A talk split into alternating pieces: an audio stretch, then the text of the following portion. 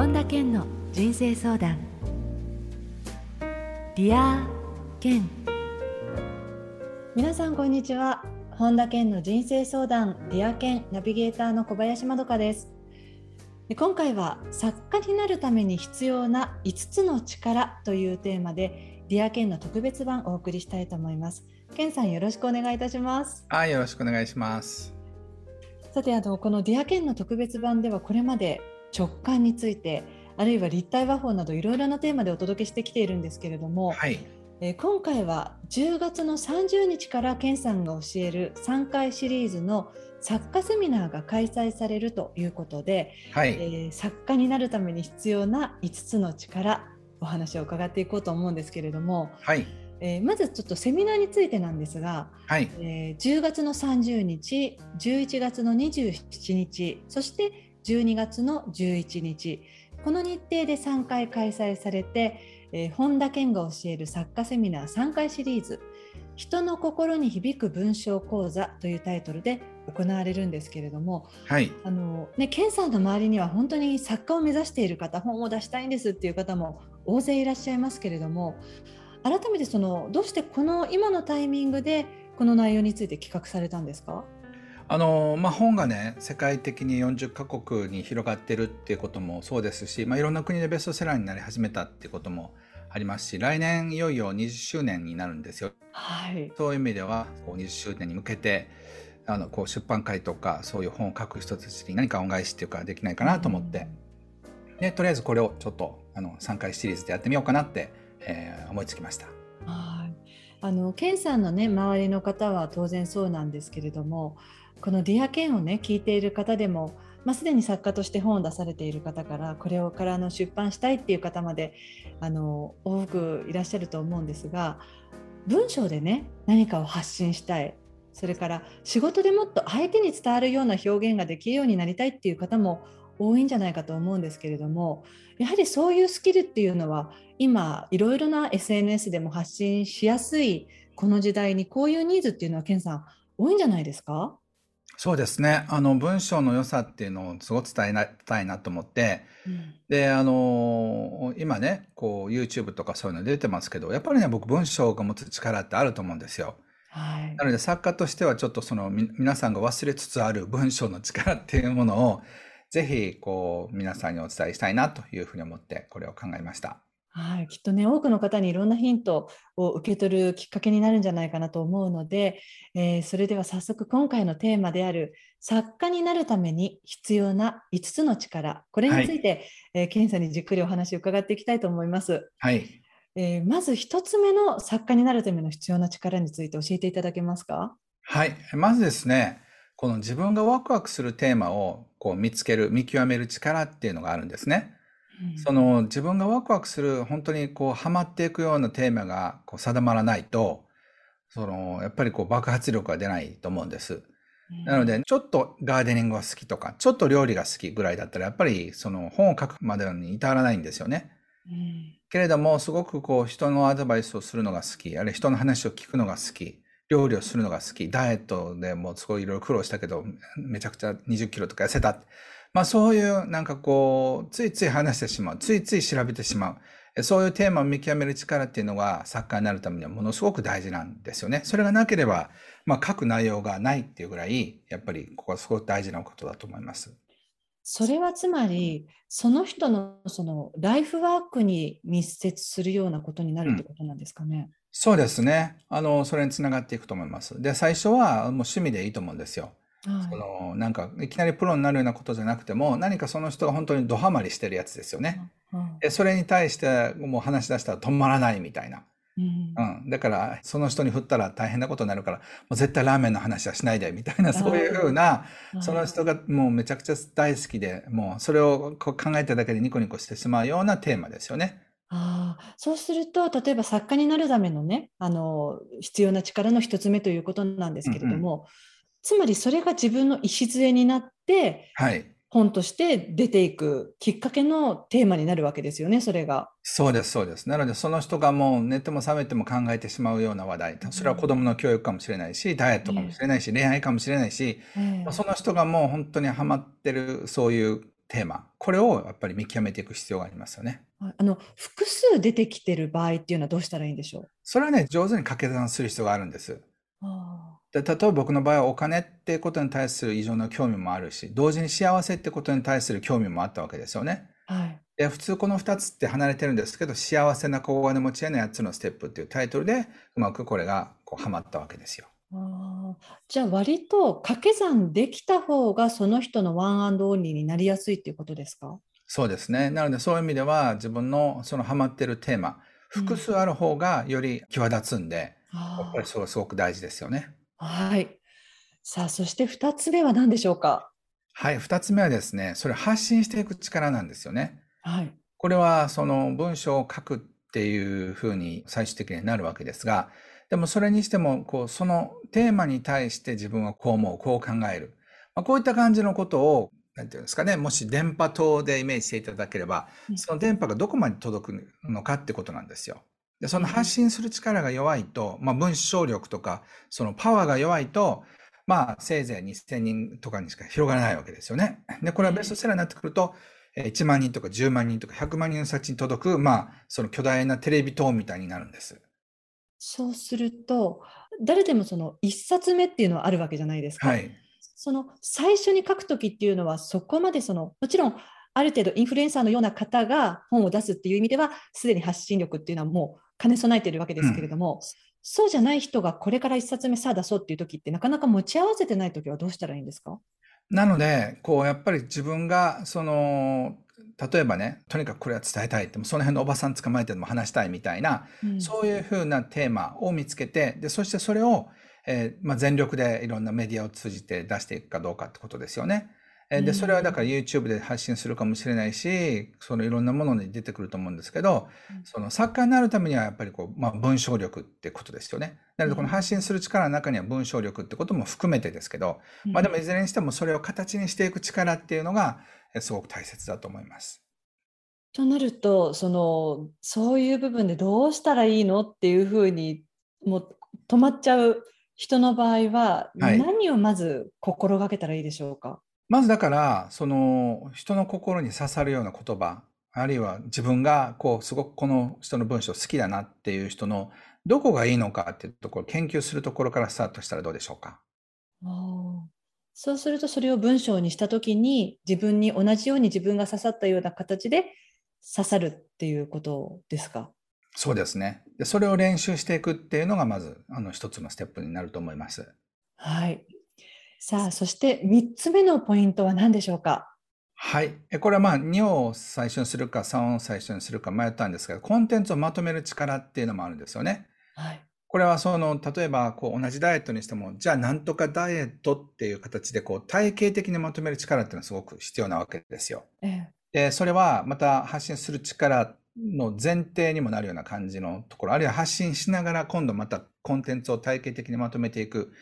力ってことですよね。で、それを、その、ちゃんとどういうタイミングで出していくか、ある意味、ここからマーケティングの世界にもなっていくんですけど、この力がすごく必要なんですよね。で、このコンテンツをまとめていくっていう力がないと、なんかこう、さみだれ式に出てきたなとか、なんかアラカルト的に出てきたなみたいな感じで、ある意味、こう、このコンテンツをまとめる力の中に起承転結みたいなものが入ってないと、その、うまくいかないんですよね。そうすると、作家になるためっのその今ね一つ一つポイントを伺ってるんですけれど、はい、結構難しいですよね。このコンテンツのまとめるものっていうのも、一朝一夕でできるわけではないですし、はい、まあ、だから誰もが作家になれるわけないっていうのはまさしくそういうことですよね。だからこれが普通の人はちょこっと適当なことしか言えないんですよ。なんか炭水化物控えた方がいいよって。それは誰でも話せることだから、えー、それだとまとまってないんですよね。でも、それがどういうことなのかっていうのは自分の中で体系的にまとまってないと、聞く方はよく分かんなくなっちゃうんですよね。うん、そうすると自分の中でもそのまとまっていれば、発信するときにより相手に伝わりやすくなるし、例えば言葉にした時にも、その体系的にまとまっていれば、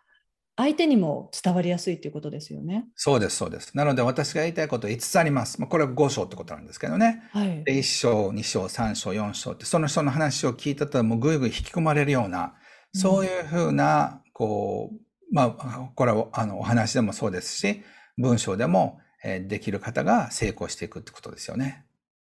うんあの作家になるにはじゃあある程度そういうところはもうすでに兼ね備えた段階で皆さんデビューされるわけですか？いや、そうでもないですよね。だから1作目が出たけど2作目、3作目が続かないっていう方は、このコンテンツをまとめる力が乏しいってことですよね。あじゃあコンスタントに出し続けてかつそれがすごくこう世の中にあの認知されるようになるっていう人がそういう部分をもともと持っていったりブラッシュアップしていったりっていうことなわけですね。そうですね。なのであの僕はセミリタイアしてた時に暇だったんだね。こうおもちゃ屋さんとかに行った時にジグゾーパズルにはまったんですよ。あれ暇な人しかやらないんですよ。はい、で、ジグゾーパズルも何ピース、1000ピースとか5000ピースとかいろいろあるんですけど、一番難しいのがね、3つの絵が1つの缶に入ってるやつがあるんですよ。はい。で、似たような、こう、色にわざとしてあるんですよね。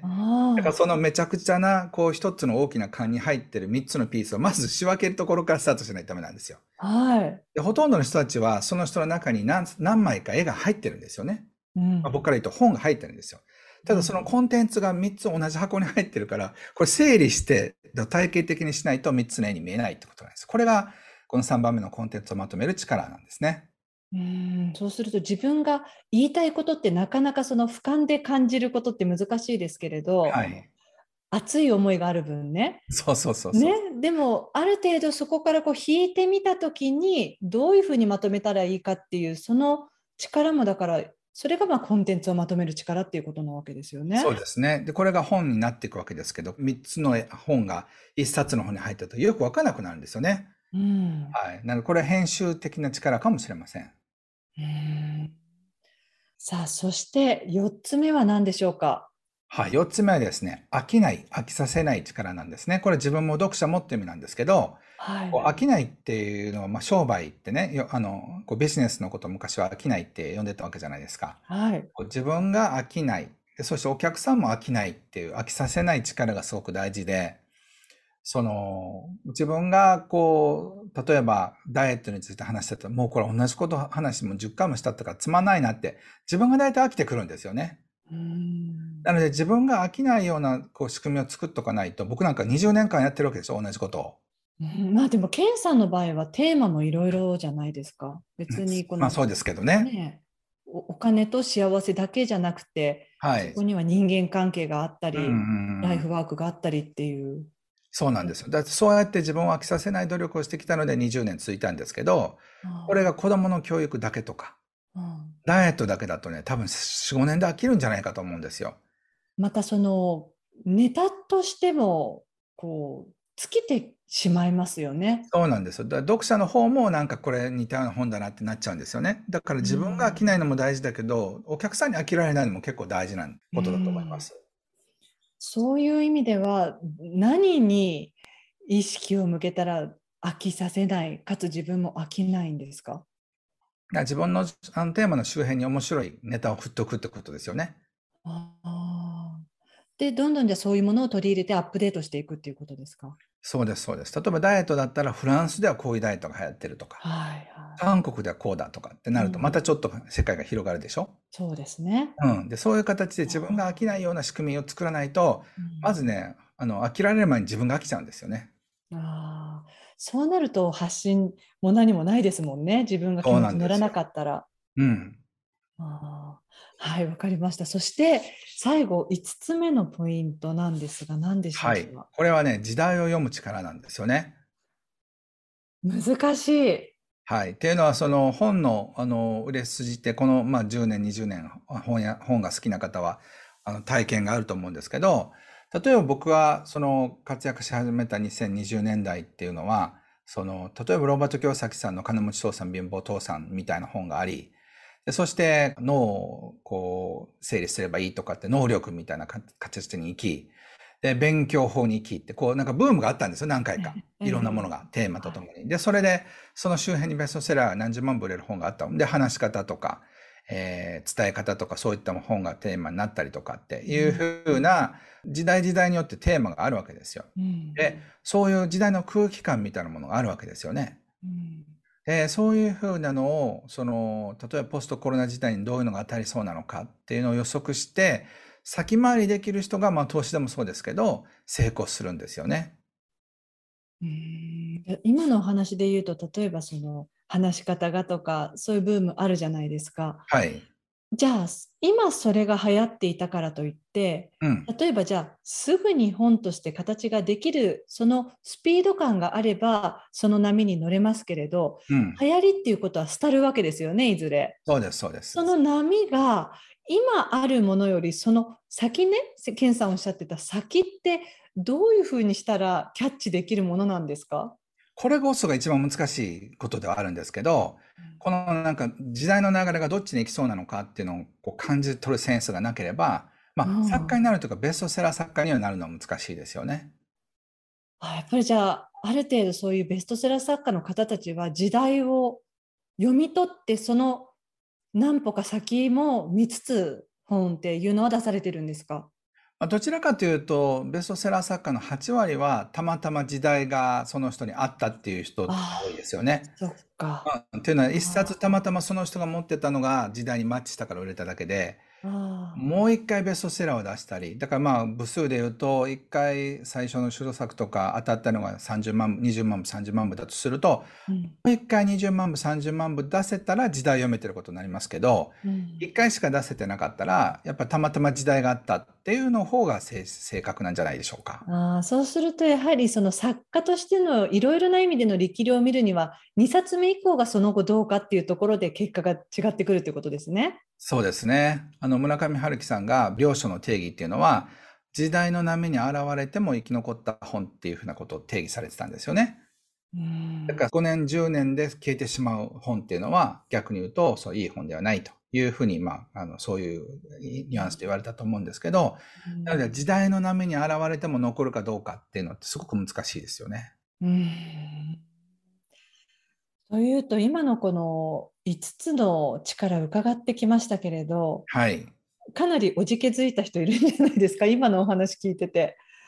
なので、あのええ、これは作家になるために必要な力であって、その、これ全てがないとダメってわけでもないんですよね。うん。あそうか。じゃあそれはまずじゃあ最初2つとか3つぐらいからでもいいですか？もちろん。ただだから、それを生き残っていくにはまたちょっと違うセンスというか、それが必要なわけで、ええ。作家になるには何が必要なのかっていうと、こういったものが必要になってくるっていうことなんです。で、このそれぞれの分野をもうある意味高めていけるかどうかっていうのが、その人が長く続けられるかどうかってことですよね。で、もちろんそれは簡単な世界ではなくて、その、こう今、こう大体、あの、作家として生活できてる人が大体数百人って言われてるんですよね。ええで、そのどんな職業でも、その例えば警察官とか看護師とかお医者さんとかで何万人何十万人っているわけじゃないですか。はい学校の先生とか。はいだからちゃんとしてその職業で生きられる人っていうのは、例えばプロ野球選手って1000人しか、あの、ちゃんとした、まあ、まだ2000人ぐらいかな。あの、こう、プロとしての生活ができてる人は、あの、あんまりないんですよね。うんで、その何億もらえる人って、まあ、せいぜい数十人しかいないわけで、うんで、大半の人たちはそんなにあのお給料もらえないけども、野球をプロ野球としてやってるわけで、だからサッカーっていうのはすごい厳しい世界なんですよね。なんですけど、その専業の作家でなかったとしても、ご自身がやってる商品やサービスを売るためには、このさっき言ってた5つのどっかの才能があれば、大ヒット飛ばすこともできると思うんです。うんなので、文章力を磨いていく。そして自分がやりたいこと、そういったことを応援してもらうっていうのは、この5つの才能を使いながら、えーご自身のライフワークの掛け算になるってことはできると思うんですよね。うんこれはある意味 YouTube よりもそのパワフルだったり、長く続く可能性があると思います。動画ってすぐバズってすぐ終わりますけど、文章っていうのはずっと残りますからね。うんだから一つの動画と一つのランディングページとかあったとしたら、えー売れ続けるランディングページを持っている方がビジネス的にも有利なんじゃないかなと思います。そうですよね自分の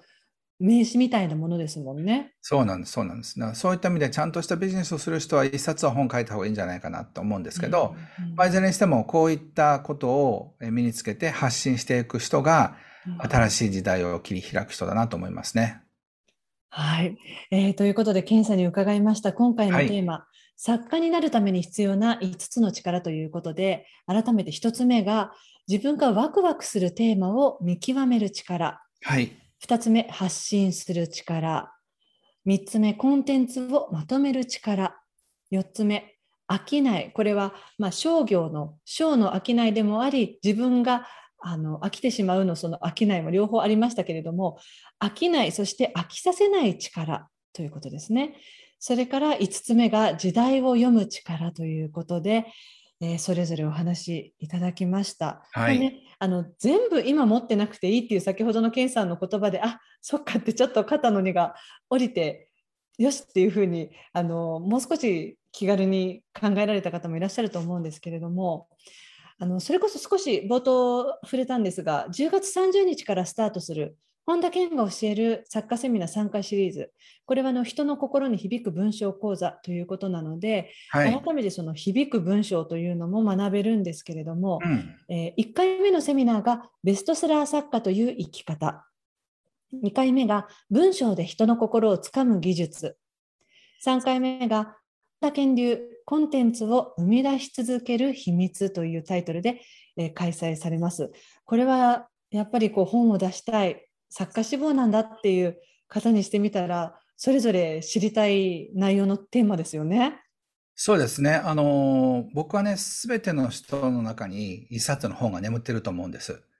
で、それを本当に世の中に出したいと思う人は、やっぱり限られてる人で、その、いろいろ考えてもやっぱり諦めきれないというか、これはなんか出さないと、なんかこう、死ねないみたいな、そういった一冊がある人は、ぜひ僕は、えー、それを、こう、まあ、海の苦しみってあると思いますけど、世の中に出していただきたいなと思います。僕も20年前は僕も同じことを体験して通ってきたので、よくわかるんですが、えー、なんかね、やっぱりこれ出したい、書きたいっていう、そういう衝動がある人は、ぜひ、えー、それをやっていただきたいなって思いますね。まあ、そのためにいろんなサポートができたらなというふうに思ってます。はい、そしてこのセミナーなんですけれども、すでに本を出版されている作家の方や編集者の方は、無料で参加できるっていうのも驚きですし、はい、それからあの3回すべて参加ができるという投資参加の場合は、一般の方向けの早割価格っていうのも1万8800円、これ1回あたり7000円以下っていうことなので、そうですね、かなりあの、ね、こうやって考えると、気軽に参加しやすい価格なんじゃないかなっていうふうに思うんですけれども、はい、こういうふうにその作家の方や編集者の方無料で OK です。それからこうやって一般の方でも参加しやすい価格にしましたっていう理由は、ケンさん何かあるんですか？まあ、やっぱりね、こう動画が流星している時代にこそ僕は文章ってすごく人の人生を変えると信じてるんです。なので、それをぜひ理解してほしいし、その作家の人たちを無料にして、編集者の人を無料にしてるのは、やっぱそういった技術を身につけて、やっぱり出版界全体を盛り上げたいって気持ちが僕の中ですごくあるんですよね。なので、自分の文章、自分の思いを、えー、世の中に出すことで、で、もしそれがこう別の言語でも展開できたとしたら、もう収入もすごいことになると思うんです。なので、そのベストセラー作家になったらどのような収入になるのか、あるいは収入の質ですよね。印税収入ってよく言いますけど、世界中からお金がやってくる生き方もできるわけですよね。まあそういった意味で、え皆さんの中に何か眠ってる、あるいは世の中に発信したいってものがあるとしたら、どういうスキルを身につければそれができるのかってことを、えー、体系的に一回、あの、まあ、どなたも参加できる値段で、こう、世の中に出したいなと思ったので、えー、今回3回シリーズでやってみようかなというふうに思っています。うん、そういう意味ではね、いつか本を出してみたいけど、出版したいけど、その方法わからないっていう方も、そういう意味では今回、いいきっかけになる可能性は大ですよね。そうですね。なので、あの、まあ、それがね、何十万もしたらなかなか難しいと思うんですけど、うん、まあ、ちょっと普通にこうは来れないけども、誰でも参加できるっていう値段にさせていただいたのは、ある意味皆さんの覚悟というか、文章を使って世の中に何かを出したいっていうためには、やっぱりエネルギーがかかると思うので、まあ、これぐらいのハードルがある方がお互いに学びやすいんじゃないかなというふうに思います。はい、では、健さん、あの最後にですね、このセミナーの開催に向けて、はい、あのこんな方に参加してほしいなとか、何かメッセージがあれば、ぜひお願いします。はい、えー、皆さんがやってらっしゃるお仕事に文章を書く技術っていうのはすごく役に立つと思います。まあ、動画の配信する技術もそうだと思うんですけども、えー、文章の方がどちらかというと簡単です。なぜかというと何回だって書き直すっていうのは動画の撮り直しより楽なんですよねえ。そして、その文章をまとめる過程で、皆さんが本当にやりたいこと、えこれを人生でやりたいっていう、これをやらなかったら死ねないってこともはっきりするんじゃないかと思います。まそういった意味で、え皆さんが文章をえベースにいろんな仕事をえもっと広げたい。そして、えある人にとっては作家になっていく道っていうのがライフワークだと思いますけども、まあ、そういう同僚を見つけてえいく。まあ、そして僕は世界に、えー、今日本の作家の人たちを連れて行きたいと思ってるんですけども、まあ、そういうある意味グループ作りというかコミュニティ作りっていうのもこれから目指していきたいなというふうに思います。日本の人が持っているコンテンツっていうのは僕は世界に全然通用すると思っているので、まあ、そういうサポートがね、これからできたらなというふうに、思ってます。なので、文章をどうやってやったら、こう、学べばいいのかっていうことを、まあ、現役の作家っていうか、まあ、ずっと20年間、やり続けてきたので、まあ、そういう立場として、まあ、20年経ちましたから、そろそろ出版界に恩返しも含めて、えー、やりたいと思ってます。なので、作家の方、えー、もうすでに著書があったり、編集者の方は、えー、無料で参加できるので、えー、ぜひ登録しておいてください。えー、なので、えー、まあ、僕としてはね、これはすごく深い喜びなので、えー、僕と一緒に、えー、世界にね、打って出たい人、ぜひお待ちしております。はいケンさんね、コミュニティ作りって今おっしゃってましたけれど、あの今回のこのセミナー、3回通しで参加される場合には、その方たち専用の Facebook グループっていうのも立ち上げられるということなので、あのそうやって参加者同士でもコミュニケーションが図りやすかったら自分だけで参加するっていう意味ではあれですけどモチベーションも上がりますよね。そうですね。で、その、あの、その人たちが発表する場所もうまく作ろうと思ってるので、で、編集者の人も無料で来れるようにしますから、そこでまた本がね、あの、出るきっかけにもなったらいいなっていうふうに思ってるところです。はい。えー、ということで本田健が教える作家セミナー3回シリーズの人の心に響く文章講座の詳細に関しては本田健公式ホームページあるいはこの YouTube の説明欄からご確認いただけますので興味のある方ぜひチェックしてみてください。え、今回は作家になるために必要な5つの力というテーマで健さんに伺いました。特別版でした。健さんどうもありがとうございました。はいありがとうございました。